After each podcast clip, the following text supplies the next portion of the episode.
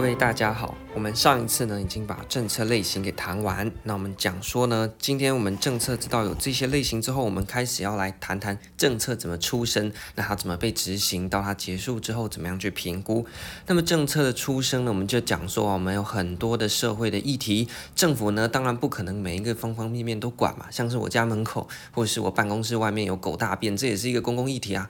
但是呢，这个就不会被政府列入首要的考量。市长是在开会，就不会检讨说为什么办公室外面的地上会有狗大便，要什么政策来处理这个狗大便嘛？他们有更严重的议题要处理啊，像是什么呃这个疫情啊等等之类的。所以呢，在那么多的问题，我们哪一些东西可以进到议程来展开规划，就是一个政策诞生的开始。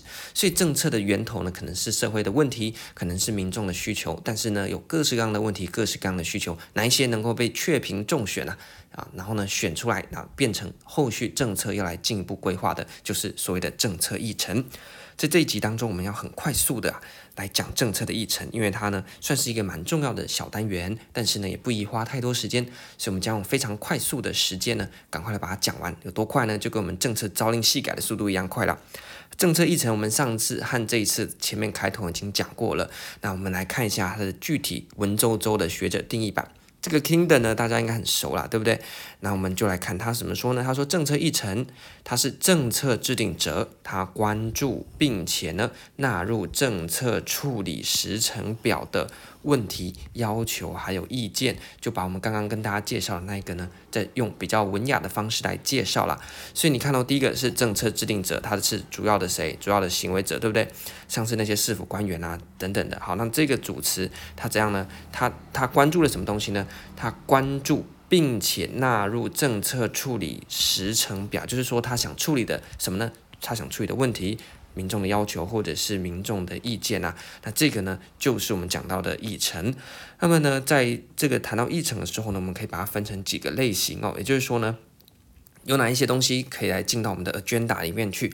第一个叫做系统或者是公共的议程，那你就把它想成公共嘛。所以是谁提出来的东西呢？是政治群体共同关心的议题。例如说呢，可能某一个特定的政党，或者是呢某一个利益团体，或者是呢我们的社会舆论，这种一般性、大众性的啊，具有讨论性的这些东西呢，就是由公共或者是我们整个啊社会大众的这个系统所提出来的议程，也叫做公众议程啊。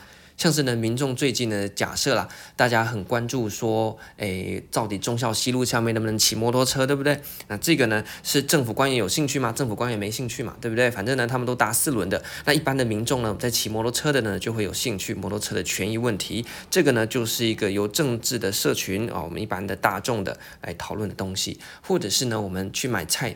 啊，菜越来越贵啊，那便当一直涨价，这个是我们大众很有兴趣。那政府官员呢，没差嘛，反正都是他们的人帮他们买的便当，他们才不会知道多少钱，对不对？他们就没兴趣。但是呢，我们就很 care 物价一直上涨的问题。那这个呢，就是由谁提出？由公众或由公共的场域呢所关心的议题所提出来的。那所以这是第一种。啊，第二种呢，我们叫做政府或者是制度的议程。那顾名思义呢，是谁？政府嘛，或者是这个政府它所代表的这个制度 institutional 的这个 agenda。所以呢，它的定义就是政府官员所关心的议题啦，例如政府官员关心什么呢？啊，他最近呢可能比较关心疫情，好，那所以疫情的这个东西就会被纳入他优先考量要怎么样制定政策的东西，所以它也叫做政府或制度议程，也可以叫政策的议程。那这个就相对于民众的有意见，那有的是政府官员自己有兴趣的，那他就会呢也把它纳入议程。反正呢政府是他开的嘛，对不对？啊，那这样子的话呢，他想讨论什么，他就把它拿来讨论。那么第三个呢，在考试上面偶尔出现的叫做媒体的议程啊。那一般呢，媒体的议程有时候会归到公共议程去，但是有一些人会把它独立出来。顾名思义，媒体议程呢，就是大众媒体关注的东西啊。媒体呢，对事件报道所形塑的公众舆论或议题，像是有一些可能明明不是很大件的事情，但是媒体呢就照三餐给他报道，报道到后来呢，大家就开始关注这个小议题了。这也是媒体扮演所谓第四权的一个功用之一啦。好，那介绍完这两大主要的类型，那如果你把媒体拆出来，就会有三大的类型。接下来我们来看一下不同的类型，它有所谓的模式的哦。也就是说呢，类型是固定在那边，那么模式是一个动态的过程。那首先第一个我们要介绍的是外在催生模式，也就是说这个议题到底怎么样进入议程的。第一个是外在催生。所谓的外是相对于什么之外呢？相对于我们的政府之外啊，所以我们刚刚所谈到的系统一层、公共一层，就是民间人民啊，或者是外面的民间的团体在那边叫嘛，就外在的方式催生啊，像是呢有一些问题的催生者，或是一些触动的枢纽啊，例如说之前呢可能发生了一些重大的呃外国的核子能安全的事故，那这个呢就是一个外国的重要事件嘛，那搞我们的国内呢可能有一些反核的，或者是重视这个呃。环境生态的人，那他们就可能是呃来去促进说，那我们是不是针对我们国内的呃核子要去进行更多的，像是核电厂应该要赶快把它汰除掉啦，或者是针对食品啊，我们是不是有一些什么辐射等等的检验等等的？那这个呢，就是呃我们所所谓的问题的触动枢纽。这个这些事件，还有一些人，他们所关注，那两个结合起来呢，它就会像我们刚刚讲到的，会有一些群体啊关心，那把这个东西，把这个议题由外在去把它催生到政府里面，希望政府官员能够重视。那像一般呢，我们讲说这个是在多元主义的情况底下啦。什么是多元主义呢？就是各式各样的社会呃团体啊，或者是人民团体，他们有自己的立场，他们彼此的去竞争，发展出多元的声音来交织在我们的社会里面。这是第一个。那第二个呢？如果是政府里面政官员自己有兴趣的议题啊，可能人民没有那么有兴趣，但是政府的官员很有兴趣的，叫内在催生，这不用讲，就是在政府内部呢，他们自己的呃重视的议题，他们自己去推动。那在呃搭配的主义上面呢，比较偏向统合主义的。所谓的统合主义呢，也就是说呢。政府啦，他去跟呃一些民间的社团有一种呃搭搭配的关系。例如说呢，今天我们要讨论呃铁路的劳工的工资。那在这个时候呢，过去如果是单纯的集权的政府，那就是政府一声令下，多少钱就多少钱。在统合主义呢，他们会比较重视一些。重大的工会的权益，所以他们可能就把铁路工会找来啊，开始来说，那你们希望怎么样呢？啊，我们希望怎么样呢？那统合主义呢，又分成两个啦，一个叫国家统合主义和一个叫社会统合主义。那这个是政治学的内容，大家可以再进一步的去看一下。那简单来讲呢，政府在内部去推的这些政策啊，我们就可以说它比较搭配在统合主义以下。当然没有必然性，这只是在考场上面呢的权宜之计啦，方便的技法啦。啊，实际上面呢没有那么单纯哦，所以。这边也是要声明一下，我们这边呢是否考试的快速重点的回忆啊。那如果你要做研究的话呢，你可能就有很多可以值得讨论的点，但是这边就不多做讨论。那么最后一个叫做动员模式，也就是一个专制的政府底下呢，它就是怎么样呢？你看画了一个箭头，从这边拉上去，又从上面拐下来，是不是？就政府呢其实是怎么样呢？是官员自己想推动，然后呢他。自己推动太明显了，他演戏一下嘛，威权国家那些人不是都喜欢演戏嘛，对不对？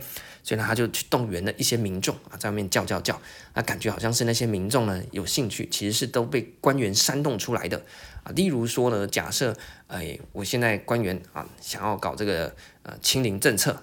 但是呢，自己政府下去搞好像没有什么说服力，所以我就动员了一票人啊，一批演员啊，说啊，我们清零政策多好啦，然后呢，病毒啊就是要把它消灭啦，我们这样国家才会安全啦啊，所以演造出来好像说哦，公众啊，民众都很希望能够推行这个清零政策，殊不知啊，全部都是政府里面的那些那些集权的高官啊去。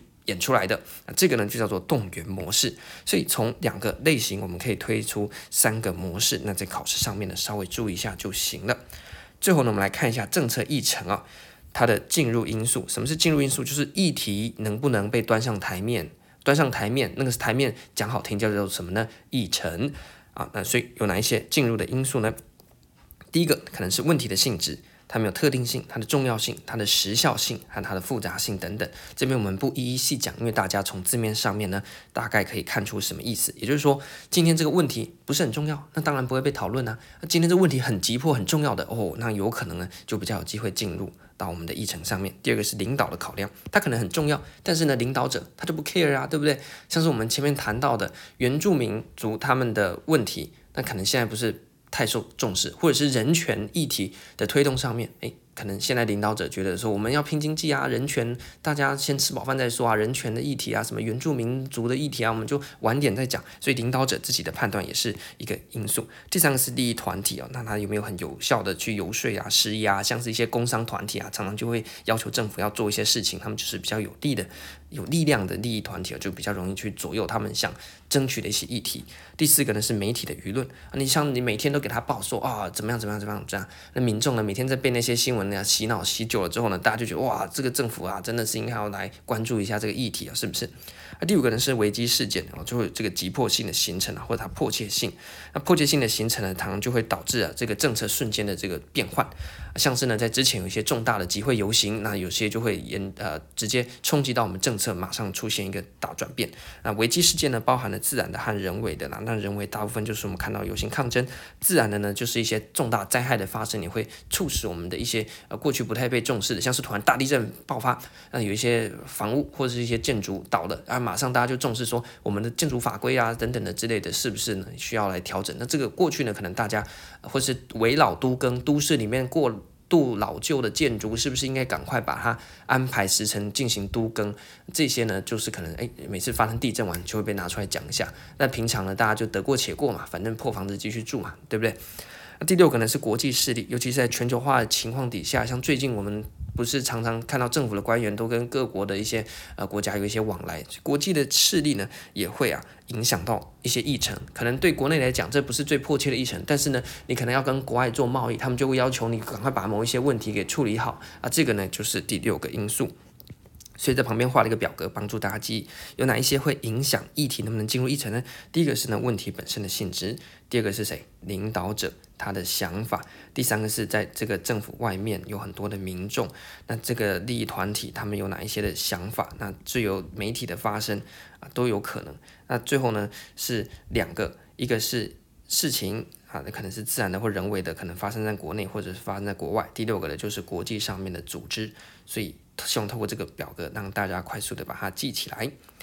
那搭配呢，进入因素，我们讲到另外一个呃学者叫 Kingdon，他提出来多元流模式，就想说呢，今天我们各式的议题要怎么样可以进到我们政策，也就是所谓政策机会窗打开了。它有三个，第一个是问题流、政策流和政治流这三流。当三流汇集的时候，政策窗或是我们说的机会窗就会被打开。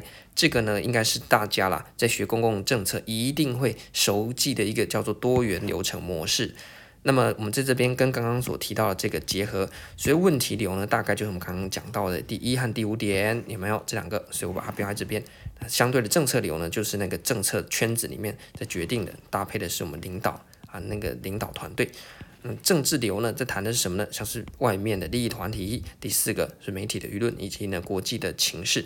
当这三个流汇合，也就是问题诶也被提出，那政策呢有在做讨论，那政治流刚好民众又很重视的时候，政策窗打开，什么意思呢？这个就是讲说呢，政策机会窗打开了，那像你要临门一脚，那个门要打开嘛，门打开了之后，你再把它射门才能得分，那谁要去射门呢？就是政策企业家，他有继续。必须啊，具有这个连接的技巧，叫做呃 coupling skill，也就是说，今天好像媒人婆一样啊，今天机会来了，对不对？那你要把它们撮合在一起，红线绑起来，两边才能够呃结为冤家，不是结为这个亲家嘛，是不是呢？所以这是政策企业家它的功能啊，就是呢把各方各派在这个机会来到的时候呢，把它撮合在一起，那这个时候议题就可以进到议程当中。最后我们来谈一下议程的守门员呢、啊。议程的守门员呢，算是比较冷门，但是也是考过，我们稍微带一下就好。议程的守门员呢，就是讲说呢，诶，有不同的功能。那可能有的议程守门员呢，他是在促进这个议程的呃推进；那有的呢，他是保持中立，那就看状况。诶，你们发展了起来，进入议程就进入，不能就算了。有的呢是在妥协啊，可能各方各派的呃声音很多，那他就扮一个妥协者。那最这个差劲的呢，就是也不是差劲啊，他可能就他来讲，这是最好的，就要把扮演一个否决者。是我们这个一层守门员呢，啊，像我们政府呢，在扮演一层守门员就有好几个角色，他可以促进这个议题赶快进到一层，那他也可能呢保持中立，或者是呢进行相对应的妥协，或甚至直接把它进行掉否决了。这个呢，在各位的课本应该是很多啦，你就看你手边哪一本书，应该都会写到，你自己做搭配。我们这边呢讲到了，我们要很快的把。一层介绍完，所以呢，我们就点到为止啊。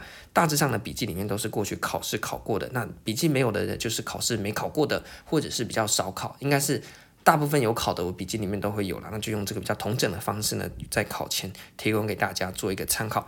这一次呢，我们就用非常非常快速的时间呢，把政策议程给做一番介绍。这集我们就到这边。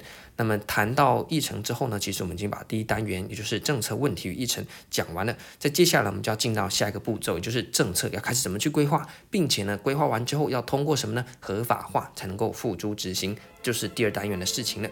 那第一单元呢就到这边告一个小段落，我们就下一集来继续跟大家分享。